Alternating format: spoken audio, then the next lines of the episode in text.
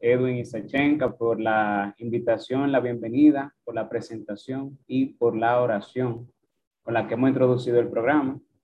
Eh, muy contento de estar con ustedes. Veo que aquí se reúnen por clanes, los de la Noy, los Medina, los Paulinos. Eso también, sí funciona la Biblia también. Entonces, por tribus. Eh, la Biblia precisamente nos presenta una religión familiar. Eso es lo que nosotros vemos en la historia de la revelación. Una religión familiar. Una religión, hay gente que no le gusta esta palabra, pero es verdad, patriarcal. una religión donde Dios escoge eh, hombres que forman familias, que se, eh, se vuelven dóciles a Dios sin desligarse de la realidad familiar, temporal, cotidiana. Luego el Nuevo Testamento nos presenta a un Dios que habla ese lenguaje. Si recordamos la parábola de Jesús, ¿de qué eran? De familia, vida, trabajo. ¿Por qué? Porque Dios habla nuestro lenguaje. Dios no desprecia nuestra realidad familiar, al contrario, Dios se ha revelado precisamente en medio de realidades familiares hasta el punto de que cuando Dios se hizo hombre, quiso tener una familia. Entonces, con eso damos introducción a lo que vamos a hablar hoy, que es escudriñando la palabra de Dios. Yo sé que ya ustedes tuvieron un tema donde hablaron un poquito sobre la Biblia, pero yo quiero recalcar algo. Quiero recalcar algo muy importante. La Biblia eh, no nos sirve de nada si no tenemos la fe. Hay gente que dice, sí, yo creo, yo tengo fe, yo creo en la palabra de Dios.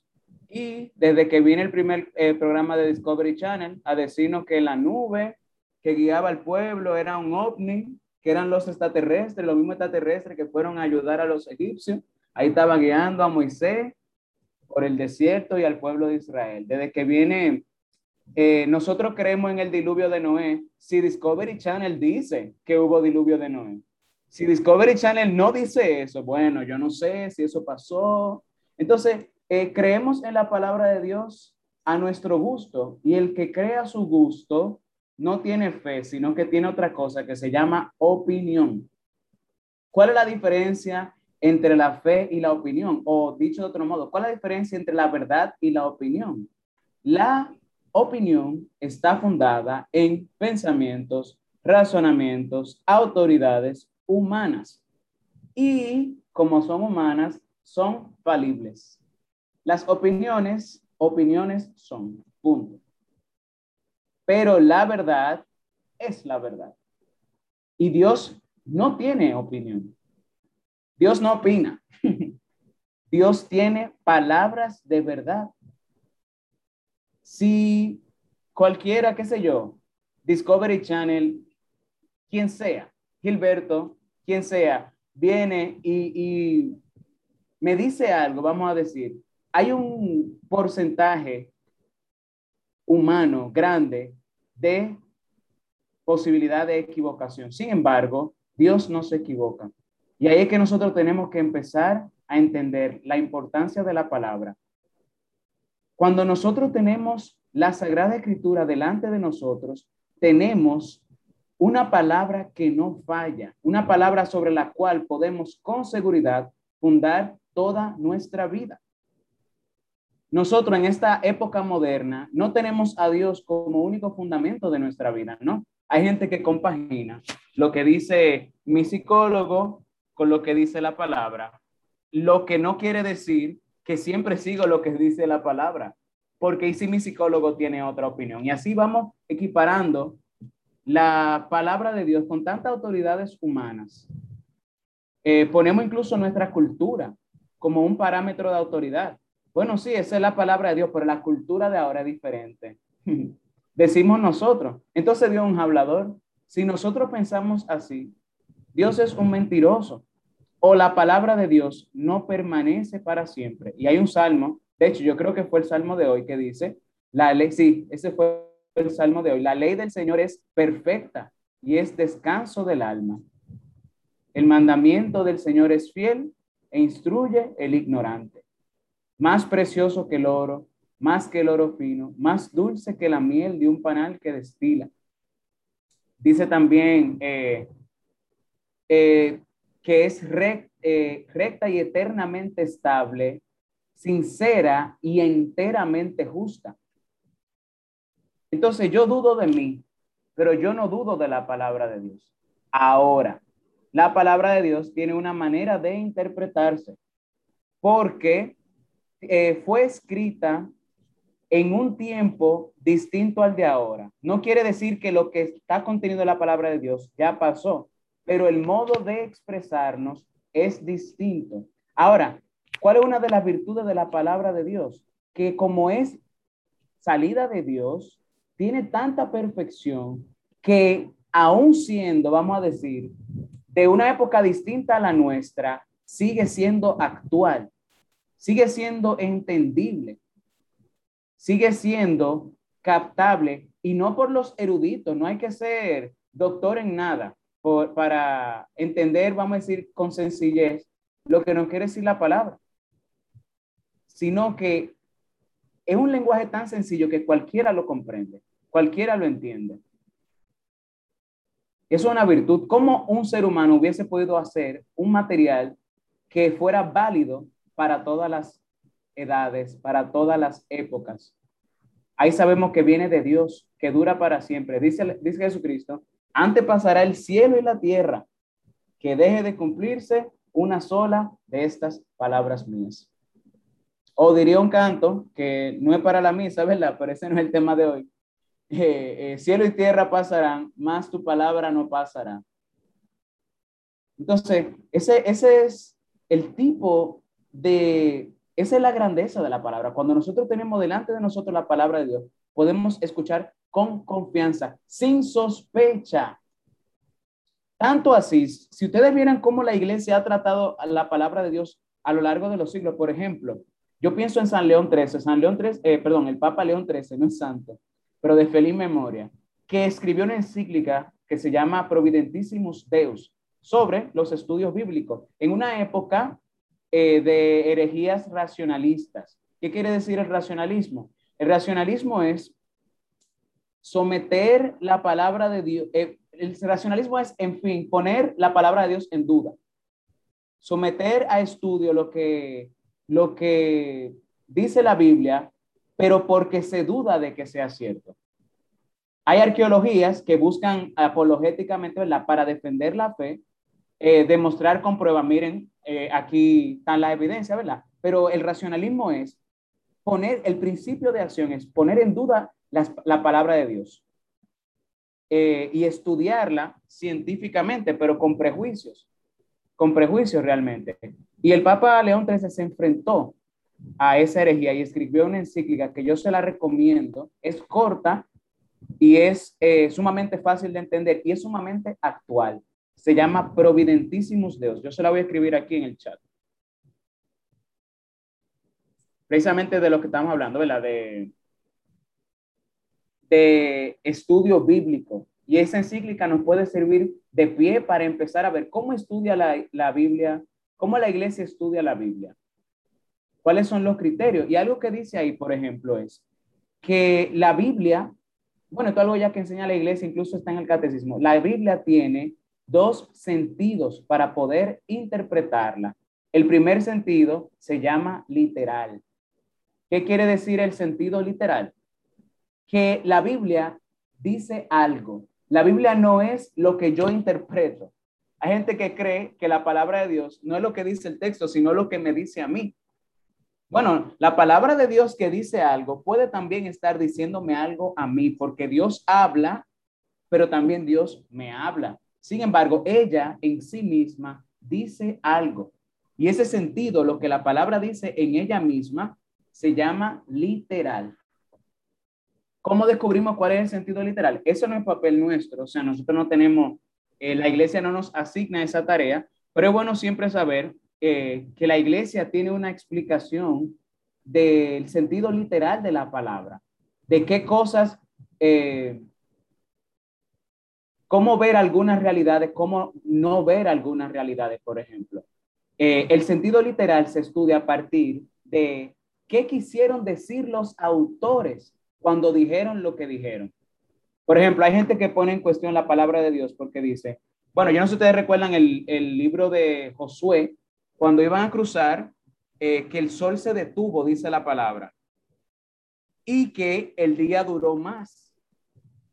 Yo no sé, ¿ustedes, ¿ustedes han leído eso en el libro de Josué? ¿Recuerdan eso? Bueno, eh, hay personas, si yo le digo a ustedes, el sol se detuvo, ¿qué interpretamos nosotros? Sencillamente, lo que al, el primer sentido que brota es lo que ocurrió, que la trayectoria que nosotros vemos al sol recorrer, ¿por dónde sale el sol? Por el este. Y tiene una, una trayectoria, dice otro salmo, ¿verdad? Eh, sale de un extremo a otro a recorrer su camino y nada se libra de su calor. Ese, esa trayectoria que nosotros vemos se detuvo. Ahora, ¿qué dicen los racionalistas? Ah, bueno, si la Biblia dice que el sol se detuvo, quiere decir que la Biblia cree que el sol gira alrededor de la tierra y por tanto la Biblia comete error porque el sol no gira alrededor de la tierra. Y aquí la falacia. La falacia. El sentido literal de la palabra es dejar que la palabra diga lo que ella quiere decir y no lo que nosotros entendemos que ella está diciendo. Si la Biblia dice que el sol se detuvo, no está diciendo, oh, la tierra es plana y el sol gira alrededor de la tierra, no. Lo que está diciendo es que esa trayectoria que nosotros todos, por sentido común, vemos al sol recorrer, se detuvo. Se detuvo. El sol detuvo su recorrido. Entonces, ¿cuál es el sentido literal de esa palabra? No que la tierra es plana, como algunos han querido ponerlo en la boca de la Biblia, sino que esa trayectoria se tuvo. ¿Y por qué? ¿Por qué yo traigo esto a colación? Porque aquí que tenemos que tener cuidado. El sentido literal consiste en no hacer a la Biblia decir lo que la Biblia no dice. Porque así es muy bueno, ¿verdad? Nosotros decimos, mira, la Biblia dice esto y eso está equivocado. Y la pregunta sería, ¿realmente la Biblia dice eso? ¿Realmente la Biblia dice eso? O número dos, ¿realmente ya tú tienes total confirmación de eso que tú dices? Por ejemplo, hay gente que dice que pone en duda el hecho de que Adán y Eva existió. Eh, la Biblia nos enseña que hubo unos primeros padres. Claro, Discovery Channel no le gusta eso y la evolución, etcétera. Eh, venimos del mono, ustedes saben, ustedes no son imagen y semejanza de Dios, son imagen y semejanza del mono. Esa es la cultura de hoy. Con todo y todo, yo no sé si ustedes lo saben, eso es una hipótesis. Y no solo una hipótesis, una hipótesis indemostrable, porque nadie tiene película del proceso de evolución. Y nadie puede demostrar que porque haya un ser parecido a otro existente, uno haya provenido del otro. La gente dice, ah, pero la genética se parece mucho. Bueno, ya ustedes saben que nosotros tenemos mucha similitud con la genética del guineo. Quiere decir que evolucionamos del guineo. O sea, el ADN del guineo y el ADN humano tienen mucha similitud. De buena primera somos imagen y semejanza del guineo. Entonces, sí tiene sus, sí tiene, es una hipótesis que, que tiene su coherencia, tiene su, eh, vamos a decir, consistencia interna, pero permanece siendo una hipótesis. Al contrario, nuevos estudios, al principio la gente estaba, bueno, Adán y Eva no existen, ya eso se demostró. Y cada vez más estudios demuestran que toda la, bueno, que hay pueblos que pueden reducirse a una sola pareja original, eso por un lado, hicieron estudio en tribu de África y dicen, mira, toda esta gente viene de una sola pareja y que así puede haber pasado con el resto eh, de la humanidad. ¿Por a qué yo voy con eso? ¿A qué, qué es lo que yo estoy tratando de decir? Yo lo creo, yo creo que Adán y Eva existieron, no porque lo dice Discovery Channel, porque ahora hubo un estudio que diga no, porque todo eso está sujeto a actualización. Ellos pueden encontrar después otra cosa y después encontrar otra cosa y después encontrar otra cosa. Ahora, lo único que no se va a actualizar es la palabra de Dios. Y así han pasado tantas veces. Eh, primero dijeron, no, el diluvio no, no pudo ocurrir porque es imposible. Ahora encontraron el arca de Noé, encontraron eh, los restos de, de que hubo un diluvio, etcétera. Y así van encontrando otras y otras cosas. ¿Qué hago yo? Yo no me vuelvo loco. Yo confío en Dios. Si Dios dice, yo no tengo que esperar que Discovery le confirme a ver si es verdad que Dios está hablando verdad. No, tranquilo. Entonces, esa es la primera actitud que yo quiero que nosotros tengamos hacia la palabra de Dios. Entender que ella no es una opinión, que está inspirada por el Espíritu Santo, que fueron hombres inspirados por Dios, que, la pusieron por escrito. Dice el, nuestro creador, ¿verdad? Que habló por los profetas. Eso es lo que nosotros queremos decir cuando decimos que el Espíritu Santo habló por los profetas. Decimos que Dios inspiró a los autores de la Biblia. Hay gente que dice, que no, como que no le pesa admitir que la Biblia es palabra de Dios y decir al mismo tiempo que tiene algún error. La pregunta sería, ¿puede Dios perfecto ser autor del error? Porque si nosotros consideramos la Biblia palabra de Dios, es porque tiene a Dios como autor. Pero ¿puede Dios perfecto ser autor del error? Es una de dos. O es palabra de Dios y no tiene error, o tiene error y no es palabra de Dios. Y la fe es cuando nosotros optamos por confiar, por creer que es palabra de Dios. Pero entra aquí la gran pregunta, ¿verdad? Pero ¿cómo debe interpretarse? La, pregunta que se hace la iglesia es, ¿qué quisieron decir los autores cuando dijeron esto o aquello? ¿Qué quisieron decir? Ese es el sentido literal. En el Antiguo Testamento es un poco más difícil de encontrar. ¿Por qué? Porque es un poco más lejano a nuestra época. Y eso en algunos de los libros. No todos eh, presentan esa dificultad. ¿Qué hacer en caso de duda? Ir a las fuentes de la iglesia. Los padres de la iglesia, por ejemplo, han comentado el sentido de la Biblia ricamente. Eh, podemos buscar, por ejemplo, estamos leyendo, digamos, el libro de Reyes. Estamos leyendo el libro de Reyes. Son esos libros históricos que, que son difíciles de, de, enganchar con ellos porque no son esos libros que, como los proverbios, como los libros sapienciales que me están diciendo en mi día a día eh, cómo poner en práctica la voluntad de Dios, sino que me están contando una historia de salvación. Muy importante, pero la podemos pasar desapercibido si no entendemos que lo que está escrito ahí tiene una razón de ser. Entonces, cuando nosotros nos acercamos a la Biblia, tenemos que acercarnos a ella pensando que cada cosa que está ahí tiene una razón de ser. Dios no es baboso. ¿Qué quiere decir eso? Dios no habla palabras innecesarias. La iglesia cree que los autores sagrados, por inspiración del Espíritu Santo, escribieron todo y solamente aquello que Dios quiso que quedara por escrito. Eso ustedes lo pueden ver en, la, en el Concilio Vaticano II, la Dei Verbum.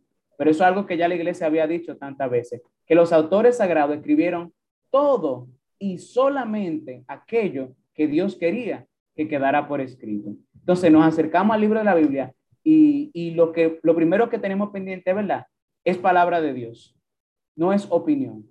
Segundo, dice algo en sí mismo. Antes de mi interpretación, antes de mi eh, de la palabra que a mí me, me, llama la atención, de lo que se relaciona con Antes de eso, ella dice algo y dice algo en cada cosa que tiene, porque todo lo que tiene es todo lo que Dios quiso que tenga y solo lo que Dios quiso que tenga. Entonces, nos acercamos a la Biblia con esa visión de saber que no encontramos palabras de más. Podemos encontrar palabras que no entendemos, pero para eso está la iglesia. Señores, la iglesia tiene dos mil años estudiando la Biblia. Yo pienso, por ejemplo, en San Jerónimo. San Jerónimo comentó la Biblia completa. Cuando él tradujo la Biblia al, al latín, la vulgata, él hizo comentario de la Biblia completa. O sea que nosotros, si no entendemos algo, podemos buscar qué decía San Jerónimo del segundo capítulo de los Reyes, de la primera, eh, del primer libro de los Reyes porque no lo entiendo. Y vemos que decía San Jerónimo, que se mató su cabecita, pero también tenía el Espíritu de Dios, que era, eh, se, era, estaba encomendado por la misma iglesia, un papa lo encomendó para esa misión y que es doctor de la iglesia. En estudio bíblico, de hecho, San Jerónimo es el santo eh, de referencia para los estudios bíblicos. Ah, bueno, precisamente este mes de la Biblia es mes de la Biblia por la fiesta de San Jerónimo que es el 30 eh, de septiembre. Si la iglesia declaró este mes por ese santo, mes de la Biblia, por, el por la fiesta de San Jerónimo, ya ustedes pueden ver eh, lo mucho que nos puede aportar los comentarios de San Jerónimo. Y como ustedes saben, hoy todo se encuentra en Internet. Eso por un lado, pero también hay muchos otros santos que nos pueden ayudar a clarificar el sentido literal de la Biblia. Santo Tomás de Aquino, por ejemplo. Santo Tomás de Aquino, en su suma teológica, hace algo muy interesante. ¿Qué hace él? Él no cita a uno y dos padres de la iglesia, sino que él se hace una pregunta. Eh, ¿Qué sé yo? ¿Dónde está el infierno? Por decirle algo. Y él empieza a poner cita bíblica, dice, bueno, por lo que dice esto parece que está aquí, por lo que dice esto parece que está aquí. Esas son preguntas, ¿verdad? Teológicas que quizá a uno no se le ocurren nunca, pero que hubieron santos que le dieron cabeza a tantas cosas que uno se queda como, oye, ¿de dónde sacaban curiosidad para preguntarse tanto? Eh, y luego van citando a los padres de la iglesia. Santo Tomás de Aquino cita a San Gregorio Magno, San Agustín, que son todos padres de la iglesia. Cuando digo padres de la iglesia, son los primeros eh, obispos y teólogos que recibieron la tradición de los apóstoles y la expusieron, la explicaron, que explicaron la Sagrada Escritura. Entonces, ¿de qué yo los quiero librar a ustedes? Yo los quiero librar de convertirse en su propia iglesia con su propia interpretación. Siempre que estudiamos la Biblia, tenemos que hacerlo desde la mente de la iglesia. Saber que la pregunta que me surge a mí hoy probablemente la tuvo otro, un santo, uno de una vida más eh, cerca de Dios, incluso pudiéramos decir. O Santo Tomás de Aquino, cuando no entendía algo, iba y pegaba su cabeza del sagrario a orar para ver si Dios le daba luz. Y hoy es considerado precisamente eh, doctor de la iglesia, el doctor angélico, le dice la iglesia, y es la teología y la filosofía de Santo Tomás de Aquino. Son obligatorias para los que quieren estudiar para ser sacerdote. Oigan, oigan el lugar de honor que le ha asignado la iglesia. Entonces, estas son fuentes confiables, fuentes confiables. También lo quiero preservar de que de ir a fuentes envenenadas a averiguar lo que significa la Biblia. Porque si vamos a Discovery Channel o a History Channel a decirnos que Jesucristo estuvo casado con María Magdalena, eh, que Judas realmente le hizo un favor a Jesucristo porque le dijo lo que vaya a hacer a lo pronto. ¿Qué hizo él? Oh, obedeció, lo hizo y que si no hubiese sido por Judas, eh, Jesucristo no nos hubiese salvado. Así aparece en toda clase de disparates. Eh, y yo lo quiero guardar de eso, de que, número uno, que no sean ustedes su propia mini iglesia en su cabeza, porque así hay muchísimas. Un, un, tipo dice, la Biblia lo que quiere decir esto, y funda su iglesia, y tiene su grupo de gente, y de ese sale otro, y de ese sale otro. No, antes de nosotros, así como nosotros no nos parimos a nosotros mismos, Así tampoco nos dimos la fe a nosotros mismos, sino que hemos recibido la fe de la iglesia. Cuando yo digo creo, yo estoy rezando el credo digo creo, lo que yo digo es, yo me adhiero a lo que nosotros creemos. O sea que la fe de la iglesia precede la fe personal y la sostiene. Y solo cuando yo profeso la fe de la iglesia, puedo, puedo decir que soy fiel a la fe que dejó nuestro Señor Jesucristo. Porque como dice la misma palabra, primera de Timoteo 3:15, la iglesia es columna y fundamento de la verdad. Columna y fundamento de la verdad. No es eh, la eh, encarceladora de la verdad, no. La iglesia es la comunicadora de la verdad, pero también es la custodia de la verdad. Eh, ¿Qué más acerca del sentido literal. Bueno, del sentido literal, la única recomendación que hago es, ¿verdad? Hacia nosotros como laicos, ir a fuentes confiables para investigar qué quiso decir el autor sagrado. Comentario de santo, comentario de doctores de la iglesia. Hay aplicaciones para eso. Yo, si alguien habla inglés aquí, ah, bueno, déjenme mandarle una página de, miren, esto se llama la catena áurea. Catena áurea significa en latín la cadena de oro. Y que es Santo Tomás de Aquino recopiló lo que dicen los padres de la iglesia acerca de los cuatro evangelios. Eh, empieza el evangelio de Juan. En el principio era el verbo. San Agustín comenta eso. San eh, Juan Crisóstomo comenta eso. San Beda comenta eso. Y así, versículo por versículo, comentando los cuatro evangelios eh, desde los padres de la iglesia, o sea, citando a los padres de la iglesia. Eso que le mandé ahí, ese link, es la catena áurea. Tiene una, una sola limitación, que es solo de los cuatro evangelios, pero tiene una ventaja, son los cuatro evangelios. O sea, son el centro de la Sagrada Escritura. Lo más importante de la Biblia completa son los cuatro evangelios. Entonces tenemos esa ventaja, vamos ganando. Y ahí vamos viendo también cómo interpretaban los padres de la iglesia la Sagrada Escritura. Eh, y para los que hablan inglés, hay una aplicación que yo uso que se llama Catena. No Catena Áurea, la Catena Áurea la de Santo Tomás. Esta, inspirada en, en, en ese modelo, vamos a decir, Catena, tiene comentarios bíblicos de los padres de la iglesia, de teólogos, para, si no todo, la gran mayoría de los versículos de la Biblia del Antiguo y del Nuevo Testamento. Y esa es la que yo estoy usando, por ejemplo, para hacer mi lección divina. Cada día yo trato de meditar, aunque sea un pequeño fragmento de la Biblia, ya sea de la, tomado de las lecturas del día eh, o de otro fragmento. Yo sí ahí, ¿verdad? Me doy un poco al, eh, a lo que como es para la oración, yo eh, hago oración, pero hago estudio paralelo. Como es para la oración, trato de hacer algo con lo que yo conecte. Yo leo la primera lectura, si no conecto de una vez, paso a la segunda, si no conecto, paso al Evangelio. Si no conecto, pues bueno, pues abro mi Biblia y busco una con la que yo pueda hacer oración. Ahora, si haciendo oración me llega alguna duda, oye, ¿y qué quiso decir eso de donde está el muerto, allí se reúnen los buitres. Por ejemplo, dice el Señor Jesucristo. Eh, o si tu mano te hace pecar, córtatela, dice el Señor Jesucristo también. ¿Qué es lo que quiere decir eso?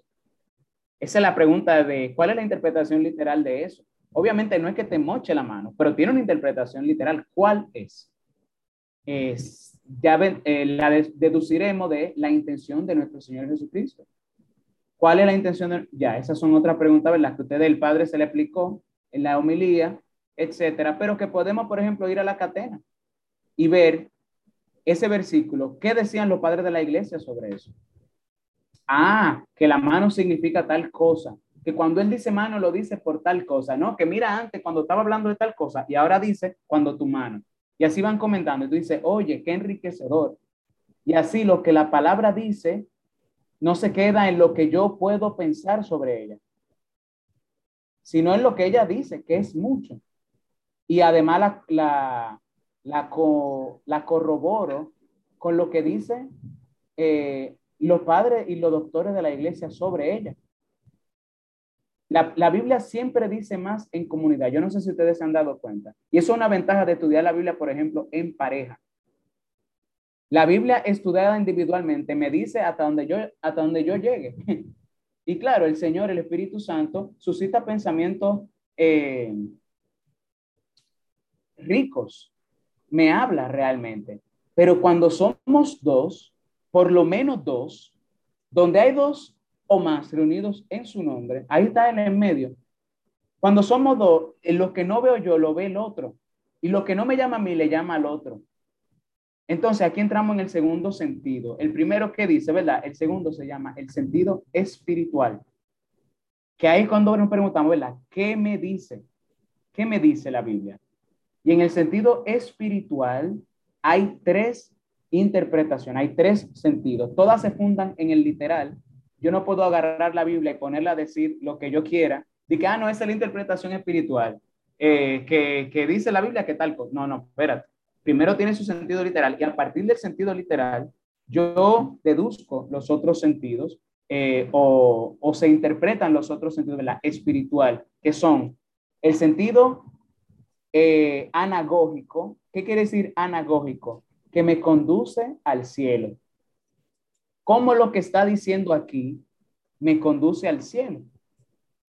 Pienso, por ejemplo, en la peregrinación de Israel por el desierto. El sentido literal es que Dios liberó a ese pueblo de una esclavitud, que ellos estaban eh, sometidos por los egipcios y que los sacó al desierto en medio de la precariedad, pero que en medio de la precariedad los acompañó con pan que cae del cielo con codornices, los curó de sus enfermedades, que les perdonó sus murmuraciones, que sacó agua de la roca, etcétera. Eso es lo que dice la palabra en su sentido literal. Hay una historia ahí contada, la historia de un pueblo, una historia de salvación. Ahora también tiene un sentido anagógico.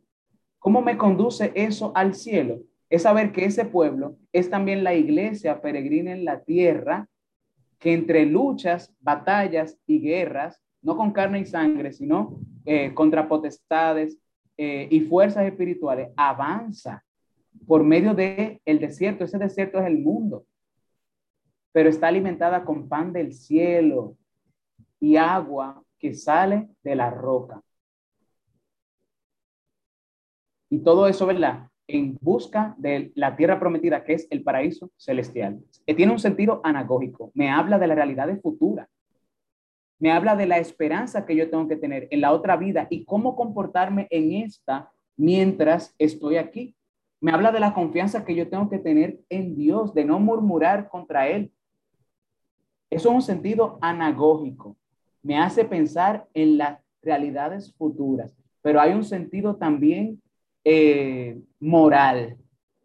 ¿Qué quiere decir moral? Que la Biblia me enseña lo que a Dios le agrada y lo que a Dios no le agrada. Me enseña lo que es la voluntad de Dios y lo que va en contra de la voluntad de Dios. Un mismo pasaje, después de una interpretación anagógica, me puede dar también un sentido moral. Me puede dar un sentido moral. Por ejemplo, ¿cómo deben los padres criar a sus hijos? Porque dice el Señor que así como un padre lleva a su hijo, te he llevado yo por el desierto y no te ha faltado nada mientras ha durado tu camino. Y tú no te preguntaste, ¿por qué no se gastaron mis sandalias? ¿Por qué no se desgastaron mis vestidos? Y él dice, porque así como un padre lleva a su hijo, te he llevado yo. O sea que además de la interpretación, ¿verdad? De Dios guía al pueblo por el desierto, literal, Dios me guía en este desierto hacia el cielo, sentido anagógico. Dios me enseña también como padre el primero, fuente de toda paternidad, cómo debe ser un padre que guía a sus hijos. Dios no delega su tarea de criar a sus hijos, por ejemplo. Dios se ocupa de sus hijos personalmente. Y con eso, porque eso me enseña a mí algo. ¿Cómo yo lo sé? Porque el, Jesucristo lo dice, sean perfectos como su Padre del cielo es perfecto. O sea que de esa manera de Dios ser, yo también extraigo eh, un sentido para cómo yo imitar esa perfección de la paternidad de Dios. Y ese sentido se llama el sentido moral. El sentido moral. Y por último está el sentido alegórico. ¿Qué quiere decir el sentido alegórico? Que la Biblia es coherente consigo misma y una parte de la Biblia hace referencia a la otra. Y en definitiva, que todo me habla de Cristo. Todo en la Biblia es alegórico a Cristo, Antiguo y Nuevo Testamento. El sentido literal del pueblo por el desierto me dice algo, pero Jesucristo le da un sentido alegórico a eso, por ejemplo. Él dice, eh, sus padres comieron del pan del maná y murieron, pero este es, es mi Padre el que les da el verdadero pan del cielo y el pan que yo daré es mi carne para la vida del mundo. O sea que Jesucristo interpreta el maná que sus padres comieron en el desierto como su cuerpo entregado en el sacramento de la Eucaristía, una alegoría. O por ejemplo, Pablo dice que Cristo, nuestra Pascua, ha sido inmolada. Está interpretando alegóricamente los, los sacrificios pascuales del Antiguo Testamento, diciendo que se cumplen en Cristo nuestra Pascua. O por ejemplo, cuando Pablo habla del bautismo, habla de la circuncisión en Cristo. ¿Qué quiere decir eso? Que así como el antiguo, eh, la antigua alianza, yo era introducido en ella por medio de la circuncisión cuando niño. Así también en Cristo hay una circuncisión. Que eso no dice también, ah, bueno, pues si el bautismo es la circuncisión en Cristo, también los niños pueden recibirla. Como la circuncisión judía se la recibían los niños también. Pero también me dice que el bautismo hace, me introduce en el pueblo de Dios. Es una interpretación alegórica. Y así Moisés es alegoría de nuestro Señor Jesucristo. Lo que fue Moisés en el Antiguo Testamento, Jesucristo lo es más perfectamente. Y ahí es que nosotros tenemos que pasar eh, de las opiniones. Nosotros no podemos leer la Biblia como judíos. ¿Cómo leían la Biblia los judíos? ¿Quién dice la gente que soy yo? Que tú eres Elías, Jeremías, Juan el Bautista o uno de los profetas. Estaban leyendo la Biblia como los judíos. ¿Y ustedes? ¿Quién dice que soy yo? Y aquí la gente piensa que lo importante de ese pasaje es que cada quien tiene su idea de Jesús. No, eso es lo que Jesús acaba de decir, que cuando la gente empieza a sacar su idea a lo loco, se equivocan. que dicen que tienen buenas opiniones. Juan el Bautista es una excelente opinión. Jeremías, Elías, uno de los profetas, son buenas opiniones, pero no necesariamente son la esencia de la persona de Jesús. Jesús no es un profeta, sino que es el Mesías, el Cristo, el Hijo de Dios vivo. Y eso no lo revela ni la carne ni la sangre, sino el Padre que está en los cielos. Y esa revelación está ya contenida en el Nuevo Testamento y transmitida por la iglesia. Entonces, cuando leemos el Antiguo Testamento, no lo leemos como judíos. Buscamos en, el Antiguo Testamento, además de su sentido literal, ¿verdad? Buscamos a Cristo. Cristo está dicho implícitamente en el Antiguo Testamento. Si ustedes, bueno, presten atención a la liturgia de la iglesia, por ejemplo.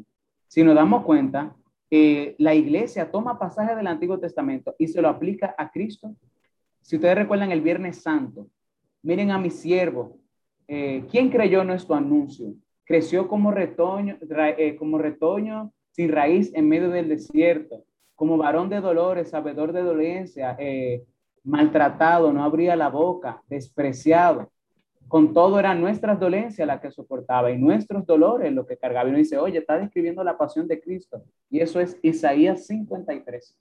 Es el Antiguo Testamento. Pero la iglesia está diciendo, esto se cumple en Cristo.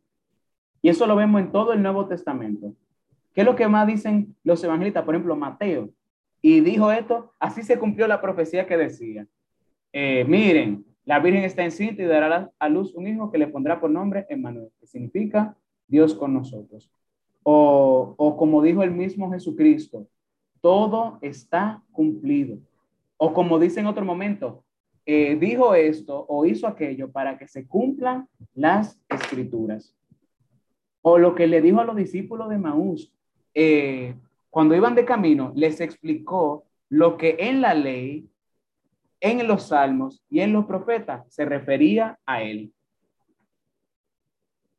O sea que todo nos habla de Cristo. Y ese es el sentido alegórico, encontrar a Cristo cada vez que leemos la Sagrada Escritura.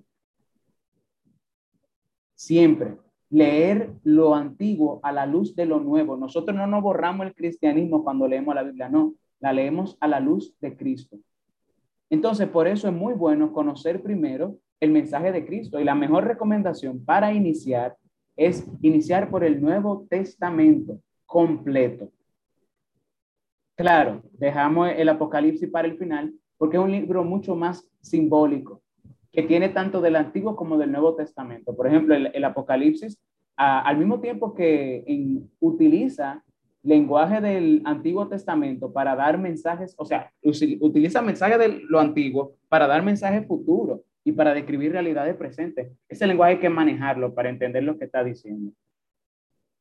Eh, por eso el, Apocalipsis lo dejamos de último en nuestro programa de estudio, pero sin duda empezamos con el Nuevo Testamento.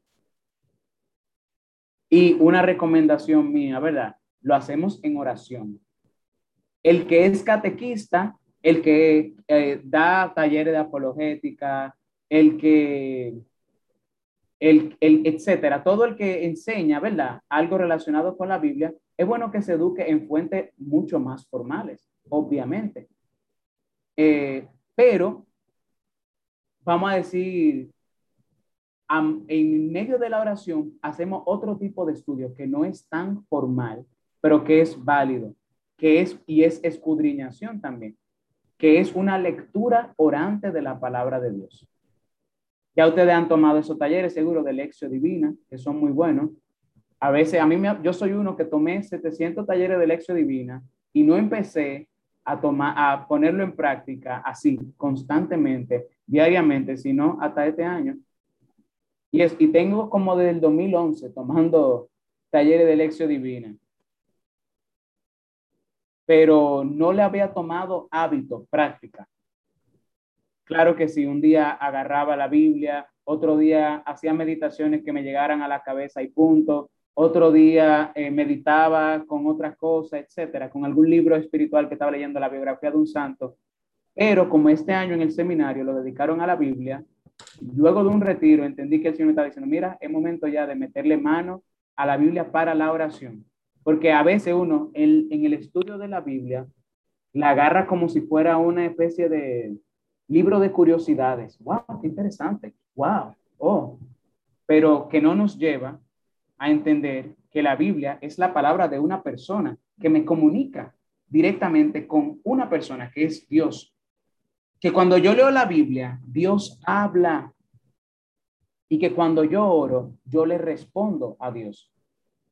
Entonces, la Biblia no es una enciclopedia, no es, tiene información de todo, de, de todo. La Biblia habla de todo, increíblemente. Hay pocas cosas que la Biblia no, no las trata porque no son su objetivo, obviamente. Dios cuando inspiró la Biblia no estaba buscando hacer una enciclopedia, sino una manera de comunicarse con sus hijos. Es como una gran carta del padre a sus hijos. Entonces, para mí, la mejor manera de integrar la Biblia en mi vida es por medio de una lectura orante, que no descarta un estudio eh, formal. El estudio formal ayuda mucho. De hecho, es necesario porque si no de la lectura orante yo voy a sacar nada más lo que está aquí, pero no todo lo que puedo sacar de la Biblia, sino lo que yo ya tenía en mi cabeza. Y yo que estoy estudiando filosofía, ¿verdad? De la nada, nada sale. Donde no hay, no hay. Entonces hay que hacer estudio, hay que hacer estudio, hay que leer comentarios bíblicos católicos. Cuidado que hay, hoy en día los católicos tienen como una fascinación por leer comentarios protestantes, eh, sin darse cuenta que ellos, número uno, no van a utilizar el lenguaje de la iglesia. O sea que no va a ser tan fácil integrarlo en nuestro eh, sistema de creencia. Número dos, muchas veces pueden estar contradiciendo la iglesia. Si no lo estuvieran haciendo, bueno, pues fueran estudios católicos. Es cierto, hay algunos que, que no tienen errores, pero hay tanta gente eh, estudiada en la iglesia que a mí me suena como conchale. Eso ya es una opinión personal, una opinión personal. Habiendo tanta gente en la iglesia que yo no he estudiado todavía, yo no veo prudente salir fuera de la iglesia a buscar gente que no me va a hablar a, eh, la doctrina de la iglesia. ¿Y qué recomiendo yo? Miren, señores, hay autores modernos que nos ayudan a tener más conocimiento de la Biblia. Scott Hahn, por ejemplo. Ustedes conocen a Scott Hahn de Roma Dulce Hogar. Bueno, que era un, pastor eh, protestante que se convirtió al catolicismo y ha escrito muchísimos libros. Ahí en la librería de colores que está aquí atrás del seminario, en Casa San Pablo, hay libros de Scott Hahn explicando, eh, por ejemplo, la misa a partir de, la Biblia. La Cena del Cordero. En Internet, él tiene una página que se llama el Centro San Pablo, St. Paul Center, eh, en lo que él tiene estudios bíblicos profundísimo. Todo eso es bueno hacerlo. Al amparo del Altísimo. Nosotros tenemos también. De hecho, ustedes pueden buscarnos en Spotify, en Apple Podcast, o ponen en, en Google Escuela San Ireneo de León Podcast y le va a salir alguna plataforma que ustedes usen. Déjenme escribirle aquí. Escuela de Formación San Ireneo. A ver si le encuentro un link universal así también, que le puede llevar a diferentes. Escuela. Eh, ok. Aquí está. A partir de este link, ustedes pueden eh, encontrar el link de Spotify, el link de Apple Podcast, el link de Google Podcast, etcétera, las plataformas que ustedes usen.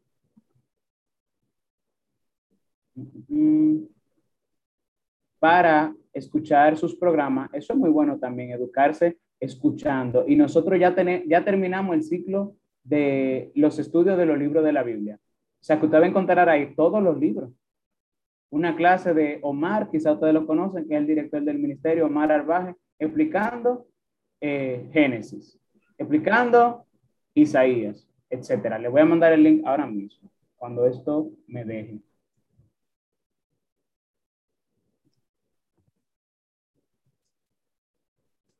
Ok.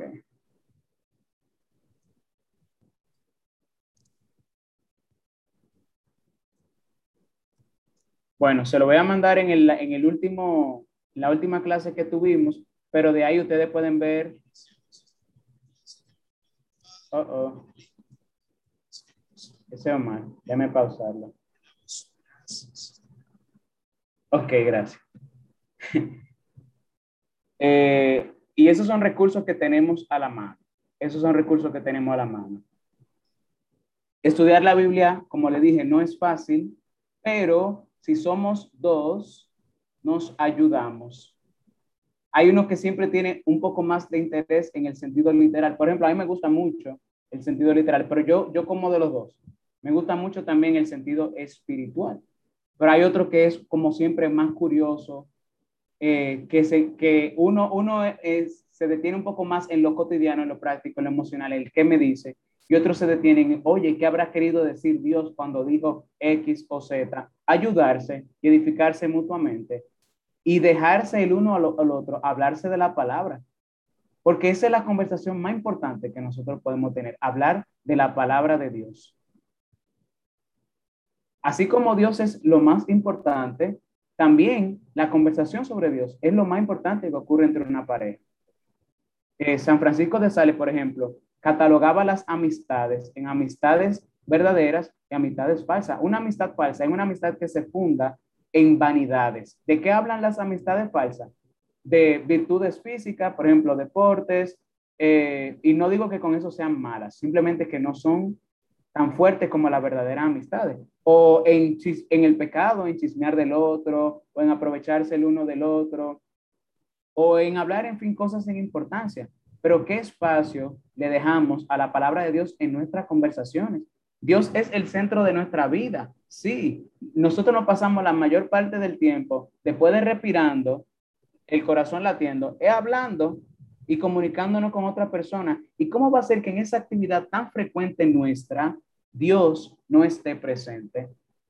Si Dios está en el centro de nuestra vida, debería también estar en el centro de nuestras conversaciones y no tener esa alergia a la conversación de Dios. Ahí viene, te háblame de Dios. Oye, pero tú no te callas con esa palabra. Ay, Dios mío, pero tú crees que yo soy pastora. Eh, no, dejarnos hablar el uno al otro y edificarnos, porque todo lo otro que decimos es opinión, fundado en autoridad humana, cambiable falible, pero cuando hablamos de Dios, estamos hablando de algo en lo que podemos fundamentar nuestra vida y darle que le ha dado dirección a toda la historia. Entonces, es eh, estudiar la palabra, es una misión, es una tarea, pero somos dos. Y cuando es en familia, mucho mejor.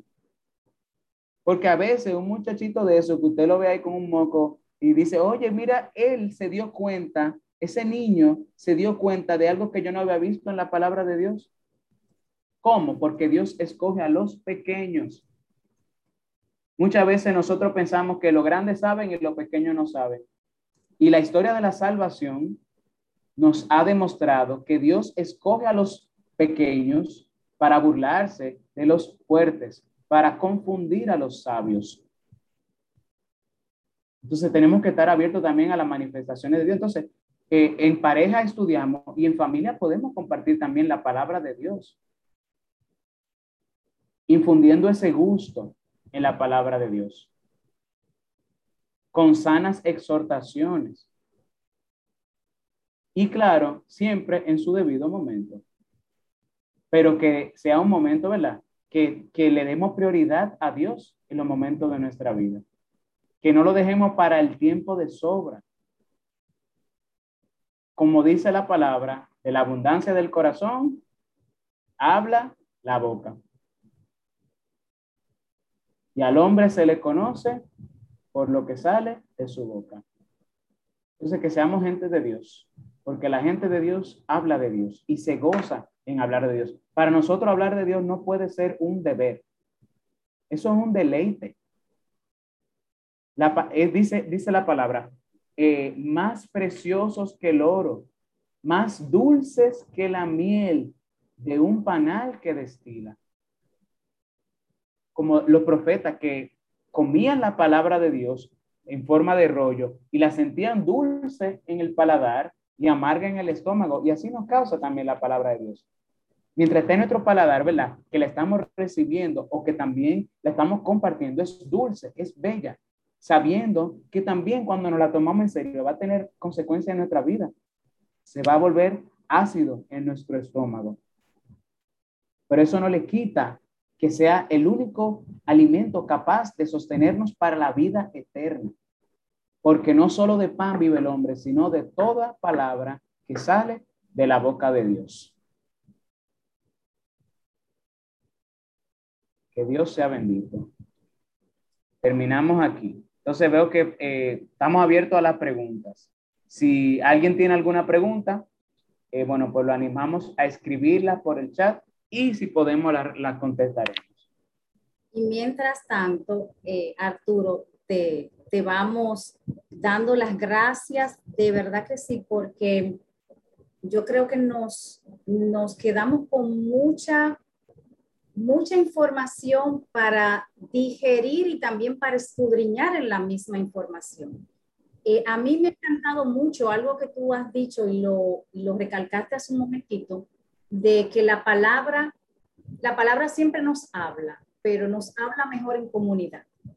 Eh, y esto es importante porque nosotros como matrimonios, eh, a veces uno de los dos es más eh, orientado hacia la oración, es, es, más, es más orante. Y entonces ese que es más orante se va como acostumbrando a hacer eh, oración y lectura bíblica solo, en lugar un poco de, de atraer y de incluir eh, a su pareja y también de atraer y de incluir a los hijos. Eh, y yo creo que, que este mensaje de, de, esta noche que Arturo nos, nos comunica nos llega directamente a mucho de lo que nosotros compartimos como encontrados. O sea, somos una pareja que fortalecemos nuestra relación a través de la fe. La fe está en el centro de nuestra relación, entonces también la palabra debe asimismo estar en el centro de nuestra, de nuestra vida cotidiana. ¿eh? Hacer, hacer oración en, en pareja, como sacramento, como matrimonio, hacer oración en familia. Y algo muy importante también que, que me llevo de algo tú decías, decías, no seamos nuestra propia iglesia. Y yo, em, tal vez algunos podríamos confundirnos de, bueno, pero es que siempre decimos iglesia soy, yo soy iglesia, tú también eres iglesia, todos somos iglesia. Pero Arturo habla de no creamos y no eh, construyamos los, eh, toda, todo el, el quehacer de la iglesia, ¿no? Y todo el mandato de la iglesia. Somos parte de un rebaño y como parte de ese rebaño, pues hay otros que nos han precedido en ese, en ese estudio, en esa misión profética. Busquemos y hurguemos ahí.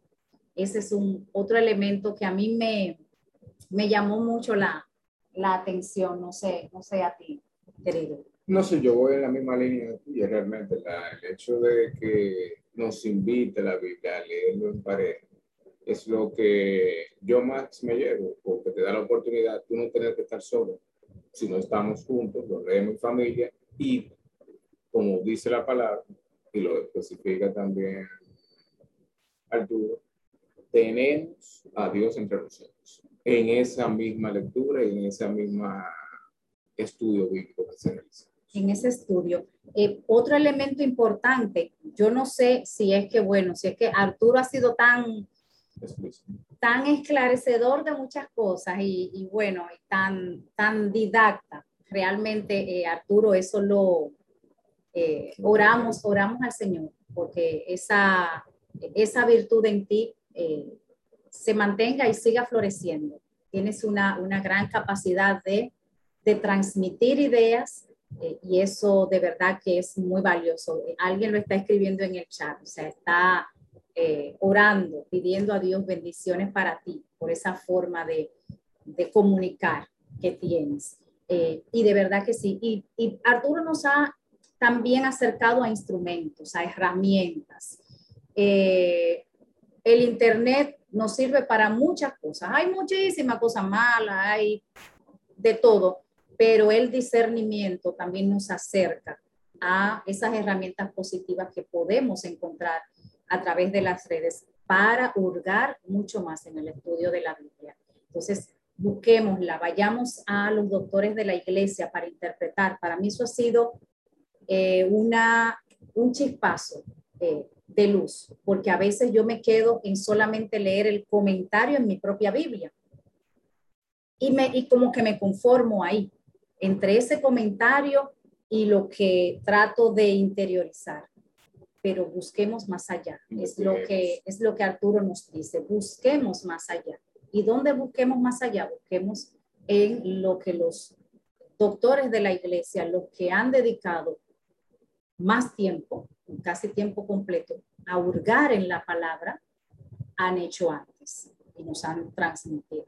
Entonces, ese, esa es otra, enseñanza que, eh, que yo me llevo también en esta noche y que espero que muchos de nosotros pues también nos, nos llevemos. Busquemos, no hagamos interpretación. Eso es lo que me está diciendo a mí. Ese mensaje era exactamente así para mí. ¿Por qué pensamos eso, Arturo? Y a veces ahí se puede confundir un poco la gente de pero entonces lo que dice la palabra no lo puedo asumir para mí.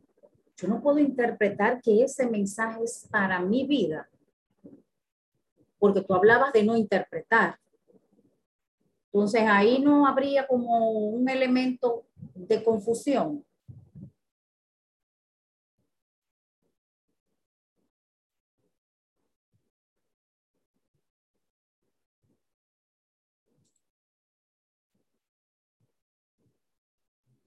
Ok. Ahora sí, que no puede quitar el silencio. Eh, cuando digo no interpretar, lo es salvaguardando el sentido literal. Eh, no hacer interpretaciones del sentido literal eh, por mi cuenta, porque la interpretación literal la tiene la iglesia. Bueno, de hecho, toda interpretación la, la está bajo la autoridad de la iglesia. La iglesia es la única que tiene autoridad, las llaves de atar y desatar para enseñar con autoridad la palabra de Dios. Sin embargo, eh, en lo que a mí me dice la palabra de Dios, lo que, no es, vamos a decir, si no se contradice con la fe, es, es, totalmente válido, porque Dios me está hablando también a mí. Es lo que yo decía, Dios dice algo, pero Dios también me dice algo. O sea, es una carta de Dios a la humanidad, a la iglesia, pero una, también una carta de Dios personalmente a mí. O sea que ambas cosas son válidas, pero priorizando siempre, así como mi fe, bueno, la fe de la iglesia precede a mi fe personal, así también eh, tomando esa fe de la iglesia como norma de interpretación que guíe mi fe personal. Excelente, excelente. Entonces, es importante entender esto. O sea, a esa literalidad de la palabra es a lo que nos eh, referimos, a lo que Arturo pues está eh, comentando, pero la palabra nos habla. Dios nos habla, por eso eh, así lo, expresa de una forma tan hermosa eh, San Juan en su evangelio, ¿no? El verbo existía desde un principio, la palabra siempre nos presenta. De verdad que Arturo, te damos las gracias eh, seguiremos orando por ti, orando por tu vocación, para que el Señor eh, siga eh, ministrándote, que el Señor te siga guiando en este camino eh, para, para, llegar a ser pues, un, sacerdote y para seguir conduciendo este, este pueblo de Dios.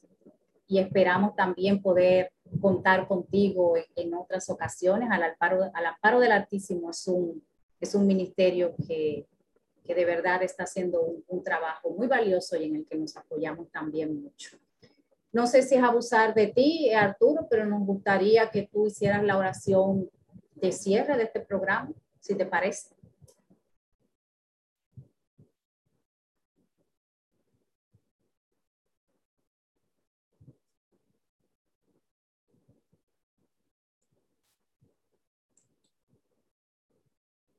Ok, discúlpeme que yo pongo el silenciador y se me olvida que después para quitarlo va a ser una película.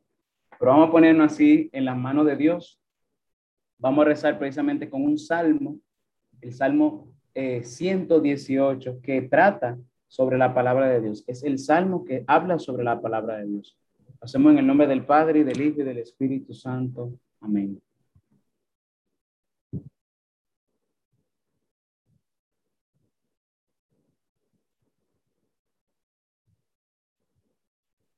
Dichoso el que con vida intachable camina en la ley del Señor.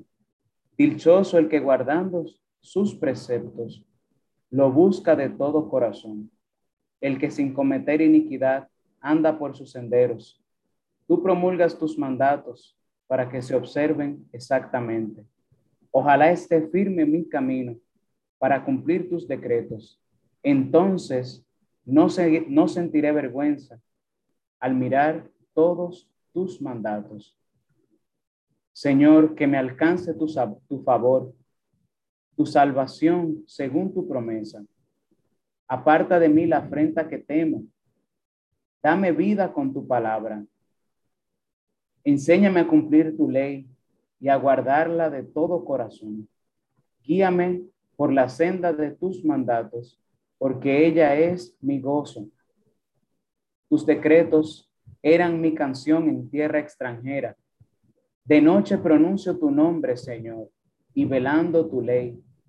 Eso es lo que a mí me toca, guardar tus decretos. Mi porción es el Señor.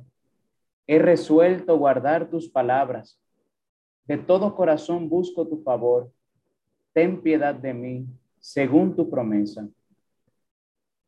Instrúyame Instrúyeme para que aprenda tus mandatos. Los que te temen verán con alegría que he esperado en tu palabra. Me consumo ansiando tu salvación y espero en tu palabra. Mis ojos se consumen ansiando tus promesas, mientras digo, ¿cuándo me consolarás? Por tu bondad, dame vida. Tu fidelidad de generación en generación. Fundaste la tierra y permanece. Por tu mandamiento subsisten hasta hoy, porque todo está a tu servicio. Si tu ley no fuera mi delicia, ya habría perecido en mi desgracia. Jamás olvidaré tus mandatos, pues con ellos me diste vida. Soy tuyo, sálvame, que yo consulto tus mandatos. Los malvados me esperaban para perderme, pero yo meditaba tus preceptos. Guardaré tus justos mandamientos. Estoy tan afligido. Señor, dame vida según tu promesa. Qué dulce al paladar tu promesa, más que miel en la boca. Considero tus mandatos y odio el camino de la mentira. Lámpara es tu palabra para mis pasos, luz en mi sendero. Lo juro y lo cumpliré guardaré tus justos mandamientos. Tus preceptos son mi herencia perpetua, la alegría de mi corazón. Inclino mi corazón a cumplir tus decretos siempre y calvalmente. Detesto a los inconstantes y amo tu ley. Tú eres mi refugio y mi escudo. Yo espero en tu palabra. Apártense de mí los perversos y cumpliré los mandamientos de mi Dios. Gloria al Padre, y al Hijo, y al Espíritu Santo, como era en el principio, ahora y siempre, por los siglos de los siglos. Amén. Ruega por nosotros, Santa Madre de Dios, para que seamos dignos de alcanzar las promesas de nuestro Señor Jesucristo. Amén. San José, ruega por nosotros. Amén. El Señor nos bendiga, nos guarde de todo mal y nos lleve a la vida eterna. Amén. Amén. Amén y amén. Buenas noches. Muchísimas gracias a todos.